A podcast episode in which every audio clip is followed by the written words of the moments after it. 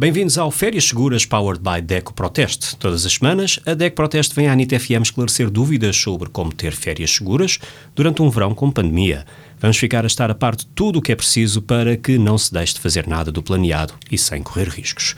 Hoje temos connosco Susana Santos, especialista da área de saúde da DEC Proteste, com o tema protetores solares e também o selo Clean and Safe. Olá, Susana. Olá. Começamos então pelos protetores solares. Que cuidados é que devemos ter a comprar e a usar? Bom, o protetor solar é essencial agora no verão e temos todos de usar o mais possível.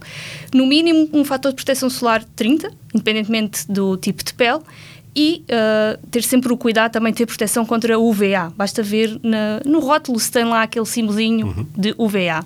Depois, há algumas questões importantes, nomeadamente ver se não tem fragrâncias para crianças ou alergénios. Uh, nós temos sempre toda a nossa informa essa informação disponibilizada o nosso teste este ano mostrou que todos os produtos cumpriam com, com o fator de proteção solar, o que é muito bom sinal. Uh, no entanto, há, existem algumas coisas a melhorar, nomeadamente do ponto de vista ambiental, reduzir o seu impacto ambiental, nomeadamente escolher protetores que não têm caixa de cartão, que é absolutamente desnecessária, uhum. ou que consegue tirar todo o produto do, do, interior. Por exemplo, se for uma besnaga que possa cortar depois para retirar tudo o que tem, ou se for uma garrafa que possa depois virar ao contrário e tirar todo o protetor.